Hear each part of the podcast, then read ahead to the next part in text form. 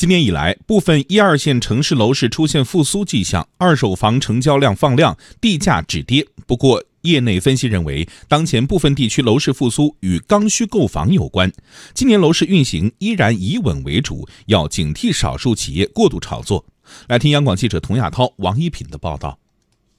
金三银四是楼市的传统销售旺季，部分城市楼市也迎来小阳春。数据显示，三月北京二手房网签超过一点六万套，环比增加百分之一百六十四；上海二手房网签量达到二点六万套，环比增加百分之一百四十二；广州、深圳二手房成交量环比增幅都在百分之百以上。不过，中原地产首席分析师张大伟分析，楼市难言火爆，更多的是一种恢复，成交回暖更多是市场需求积压、信贷政策微调等多重因素叠加的结果。在二零一八年，全国一线城市的房价是明显调整的，很多城市房价跌幅是肉眼可见，有一些性价比比较高的房源就出现了，有一些刚需购房者。在春节之后入市，这也是一个每年都会有的这么一个现象。再叠加上从二零一八年十月份开始，信贷政策，特别是按揭利率的轻微的松动，这些也都给购房者一些信号。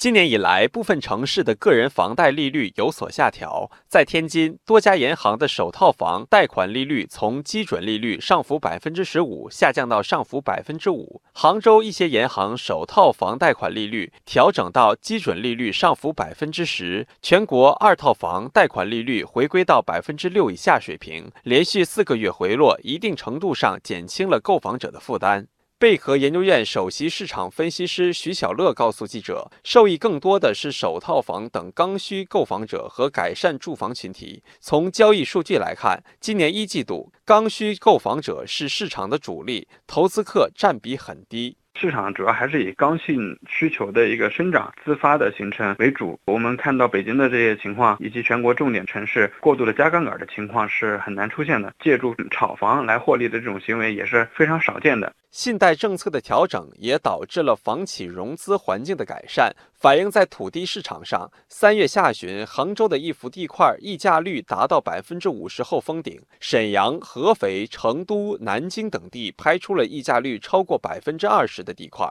对此，张大伟分析说。推动市场出现一定的复苏，核心原因就是一月份的信贷的确是宽松了一些，表现到开发商这一端的话，就是他们的融资成本降低了，融资难度降低了。部分城市，特别是像无锡啊、苏州，还有一些三线城市，也出现在地价比较高，有可能溢价率快速恢复的这么一个阶段。也有分析认为，这些城市近期拍出的较高溢价率地块的价格，只是在去年地价下跌两三成的基础上回归正常水平。张大伟认为，市场投机的炒。作动能已经基本消退，房住不炒依然是大方向。进入四月以来，多个城市放松了落户限制，引发了炒房团伺机而动。在杭州，不少房产经纪人提前进入了旺季的工作状态。对此，徐小乐认为，放宽落户短期内刺激需求释放，但是影响会逐渐消化。我认为落户政策对于市场的短期的影响呢，不会持续太久，也不会特别大。因为过去像天津、西安这两个城市做了一些尝试，一般情况下是好了一个月之后呢，又回归到了正常的一个水平。我认为市场本身的购买力才是关键性的一个决定性因素。那只要说短期里面的信贷政策、房贷政策和货币政策保持平稳，那么市场也不会因为户籍政策的放开而会出现大起大落。保持市场的平稳运行，才是我们今年整个房地产政策基本走向。